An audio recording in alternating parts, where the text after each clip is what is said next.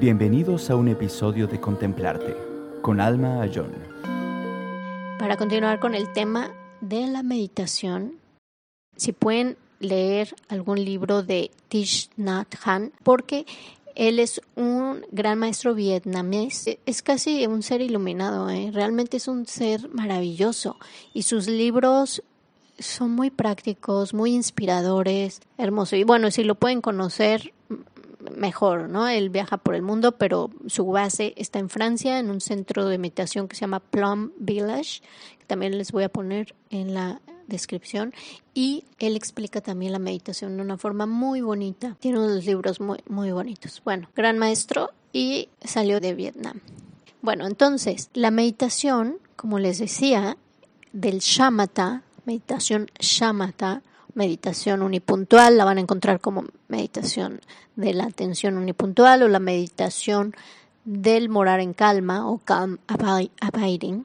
Les digo en inglés para que sepan porque van a encontrar estos libros si leen en inglés, van a encontrar estos términos también, entonces para que los conozcan, ¿no? Esta meditación, como decía, tiene otro objeto que es el de atender a la mente, el espacio mental y los eventos mentales, y es estar conscientes de lo que surge surgen pensamientos, surgen eh, emociones, entonces las observas, se vuelven tus objetos, ya no te distraen porque no te vas con los contenidos, sino que los observas claramente. Y es como estar viendo una película, pero en lugar de meterte en el drama y estar llorando o generar odio hacia el villano y, o tener miedo por lo que está sucediendo en la película, simplemente te separas de ese contenido y ves a la pantalla, o sea, el, eh, eh, el espacio de la mente, en, esta analogía, y observas cómo están surgiendo todos estos eventos mentales, desarrollándose y pasando y volviéndose a disolver en ese espacio de la mente, mientras tú permaneces centrado, en calma, estable, los usas, en vez de que sean tu distracción, los usas como tu objeto de meditación, porque siempre están ahí distrayéndote y llamando tu atención. Entonces, muy, es una estrategia muy inteligente. Otro de los objetos de meditación es la conciencia misma y este es muy sutil y también se los voy a platicar más adelante y pueden hacer una de mis meditaciones grabadas que es conciencia en la conciencia y es una práctica muy bonita, es fácil de hacer, pero es un poco difícil de identificar qué es el objeto porque aquí también se conoce como shamatha sin signo o shamatha sin objeto. ¿Por qué? Porque el objeto mismo es la conciencia. Entonces simplemente estás consciente, estar consciente, no prestas atención ni a los estímulos físicos como sensaciones táctiles, sonidos, eh, formas visuales, pero tampoco prestas atención a la mente, a sus eventos mentales y pensamientos y demás, sino que estás simplemente con la conciencia colocada en la conciencia. Y es muy sutil pero también te puede llevar muy lejos. Entonces, estos son algunos de los objetos de meditación.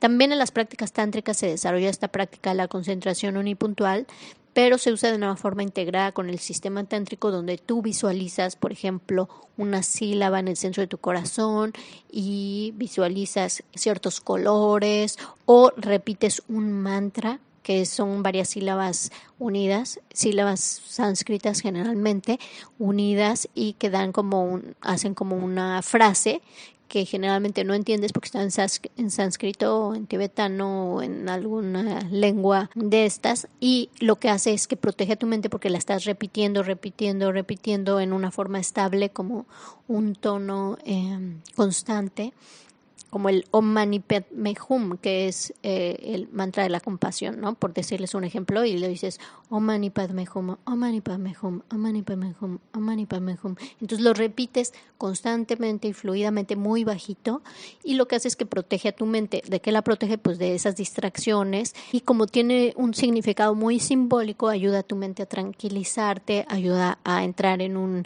estado mental relajado y a desarrollar esta concentración. Entonces la se usa el poder de la visualización y de la, y de la voz y del pensamiento para unidos ir generando esta estabilidad mental, esta concentración y atención.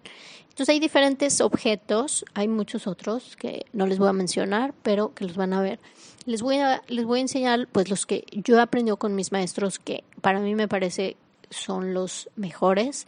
¿Por qué? Porque los he probado, los he hecho y sí veo como occidentales, pues algo que, que dice uno de mis maestros es que, que la respiración es casi que uno de los mejores. ¿Por qué? Porque tenemos una tendencia a conceptualizar, tenemos una tendencia a conceptualizar muchísimo y a estar muy ansiosos y a juzgarlo todo. Entonces, el de la respiración nos ayuda porque lo primero que tenemos que hacer es aprender a relajarnos, relajarnos muchísimo. Y como saben, somos personas muy eh, estresadas con todo este tema actual de la productividad, del vivir acelerados, queriendo hacer más de lo que podemos pues obviamente necesitamos relajación. Pero ahora, muchos centros de meditación, de yoga, spas, hoteles, demás, que vas a encontrar la meditación, te van a dar una versión superficial donde solo es relájate y tranquilo. Y entonces se siente rico y, y ya estás meditando. Eso es muy superficial, eso claro, te va a ayudar porque a lo mejor te relajas un poco, pero eso es solo la base, solo el principio de la meditación, el relajarnos. ¿Para qué queremos relajarnos? Para sobre de esto, ya con una mente relajada, en calma, poder cultivar estabilidad. Estabilidad es poder concentrarnos en un objeto por un tiempo sostenido, pero sostenido hablamos de poder sentarte en meditación por cuatro horas seguidas sin distracción y poder enfocar tu atención a lo que sea que, que quieras. ¿Sí? Entonces, si quieres aprender un nuevo idioma, un libro, leer un libro, y si quieres hacer un trabajo, hacerlo de una forma súper eficiente y tener esta concentración como rayo láser para que finalmente la podamos aplicar a algo más elevado que es el entendimiento de la realidad, el entendimiento de cómo existimos, el entender quiénes somos, qué hacemos aquí, qué pasa cuando morimos, el recordar nuestra vida pero de una forma verdadera y no con inventos, el entender, entender la realidad, el, desarrollar sabiduría. ¿sí? Entonces, esta práctica nos puede llevar lejísimos en desarrollar muchas cosas, en cultivar, por ejemplo, un buen corazón,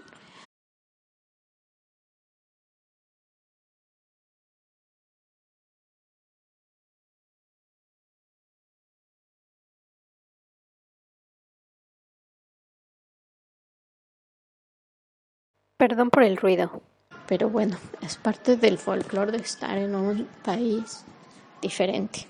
Entonces, lo que les decía es que desarrollar la sabiduría no la vamos a desarrollar si nuestra mente está distraída y, pensando en todo tipo de cosas absurdas o está proyectando a la realidad todos nuestros miedos, todos nuestros eh, juicios y, y demás.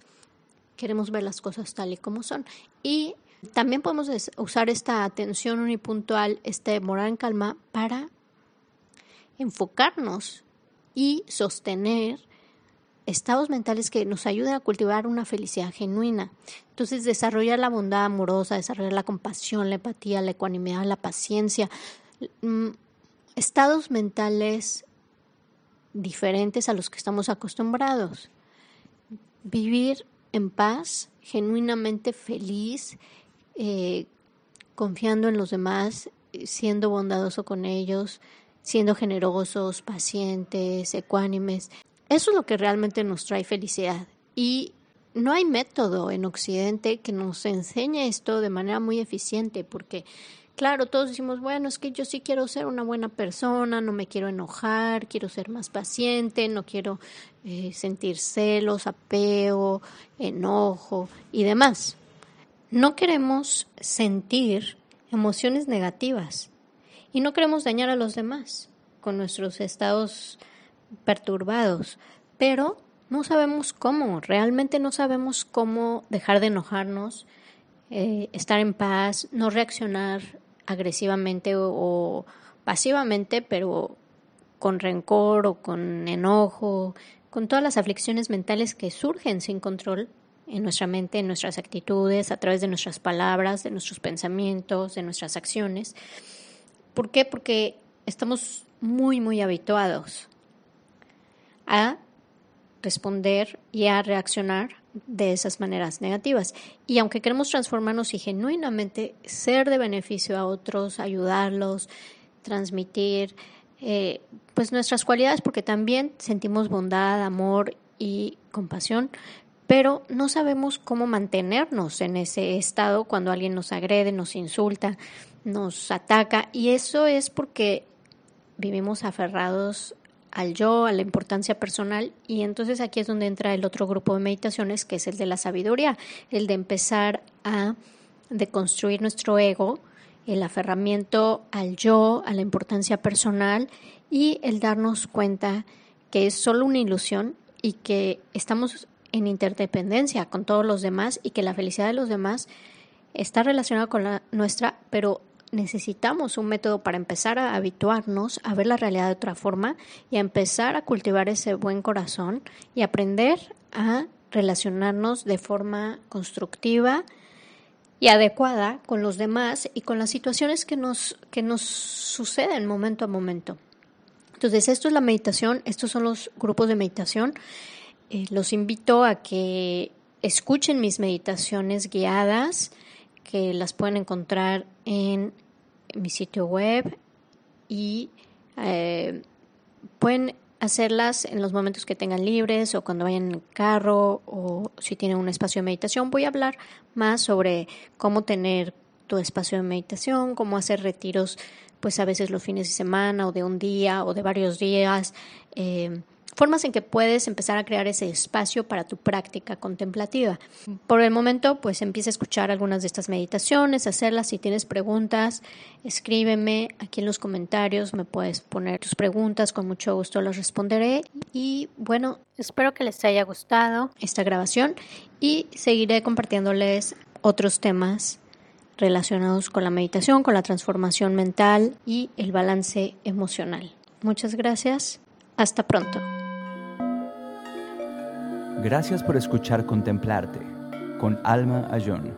Si te gusta nuestro programa y quieres saber más, visita contemplarte.org o déjanos tu opinión en iTunes.